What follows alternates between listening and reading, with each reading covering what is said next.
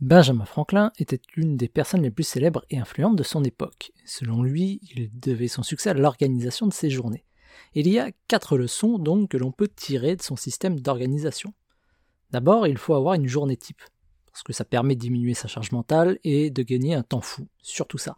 Pas besoin de réfléchir mille ans à la façon dont sera organisée sa journée. Avoir une ou plusieurs journées types, eh bien, ça libère l'esprit et ça permet de se concentrer sur l'essentiel. Ensuite, il faut travailler par bloc de temps autant que possible. La concentration, c'est un super pouvoir, dans une époque où tout le monde tente de nous distraire. Se bloquer des blocs de temps pour travailler sur un projet spécifique, ça permet d'éviter de se disperser, mais surtout de gagner un temps incroyable. Après ça, il faut planifier ses loisirs à l'avance. On peut avoir la meilleure organisation du monde, si on n'a aucune énergie pour tenir la journée, notre organisation vaut que dalle.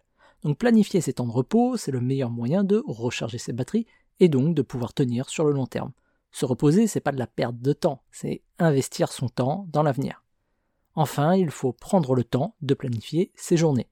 Quand on ne prend pas le temps de planifier ses journées, on laisse le monde le faire à notre place. Et c'est plus facile de dire non aux sollicitations et de se concentrer sur ce qui est important quand on a décidé à l'avance de ce que l'on va faire le lendemain. Pas besoin d'avoir une organisation à la minute près non plus, il faut pas déconner.